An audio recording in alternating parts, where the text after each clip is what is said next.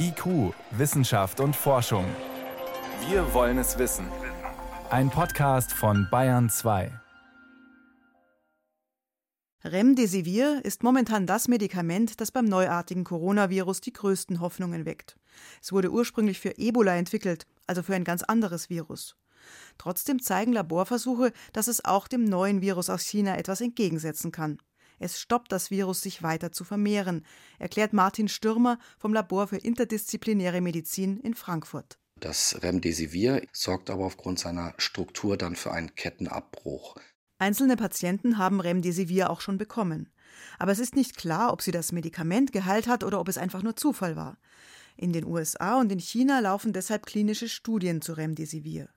Das sind sogenannte Phase 3 Studien, bei denen Patienten die Arznei über die Vene direkt ins Blut gespritzt bekommen. Und dann schaut man sich an, nach der Therapie im Vergleich zur Kontrollgruppe, inwieweit jetzt da ein, ein signifikanter Unterschied im, im, sogenannten Outcome ist, sprich, heilen die Patienten schneller aus als ohne diese medikamentöse Behandlung. Wann die Patientenstudien abgeschlossen sind, lässt sich noch nicht absehen. Forscherinnen und Forscher prüfen deshalb auch andere Medikamente, die krankmachende Viren bekämpfen. Beispielsweise ein Malariamittel namens Chloroquin, das in Laborversuchen vielversprechend ist, aber nun an Corona-Patienten getestet werden muss. Außerdem liegt noch ein Schwerpunkt auf Arzneien, die die Viruslast bei HIV dämpfen. Die Frage ist, ob sie auch das Coronavirus stoppen können. Allerdings zeichnet sich schon ab, dass die Viren HIV und Corona wohl zu unterschiedlich sind, als dass ein und dasselbe Medikament beides bekämpfen könnte. Das Problem ist, dass die strukturellen Unterschiede größer sind, sodass da eigentlich eher so ein bisschen ich will nicht sagen Pessimismus vorliegt, sondern es wird wahrscheinlich nicht so wunderbar funktionieren, wie man sich das vielleicht jetzt initial erhofft hat. Ein ganz anderer Ansatz ist die passive Immunisierung, die auch bei der Ebola-Epidemie funktioniert hat. Dabei spielen Menschen eine Rolle, die schon eine Infektion überstanden haben. In ihrem Blut befinden sich Antikörper gegen das betreffende Virus. Diese Antikörper könnten dann anderen Patienten helfen, die es schlimm erwischt hat, sagt Hendrik Streeck, Virologe an der Universität Bonn. Der Vorteil daran ist, dass es wirklich sehr spezifisch und sehr gut wirkt und häufig wenig oder gar keine Nebenwirkung zeigt. Der Nachteil daran ist, dass die Produktion sehr teuer ist und dass in den meisten Fällen wahrscheinlich nur als Reservemedikament eingesetzt werden kann.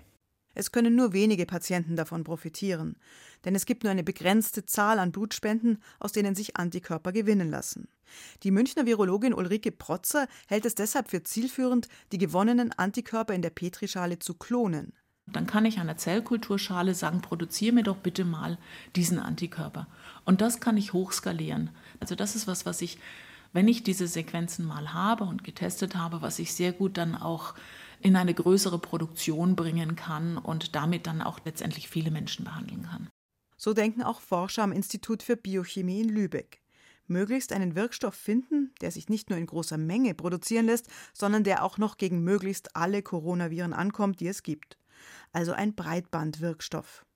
Der würde auch Pharmafirmen interessieren, weil er vielen Patienten helfen würde. Doch selbst wenn sich im Labor zeigt, dass eine Substanz gut funktioniert, dauert es Monate oder sogar Jahre, bis die richtige Dosis für den Menschen gefunden ist, sämtliche Nebenwirkungen ausgelotet sind und ein sicheres Medikament auf den Markt kommt. Bis dahin gilt es, die Symptome der Patienten in den Griff zu bekommen, also die Entzündung einzudämmen und notfalls zu beatmen, wenn das neue Coronavirus eine Lungenentzündung ausgelöst hat.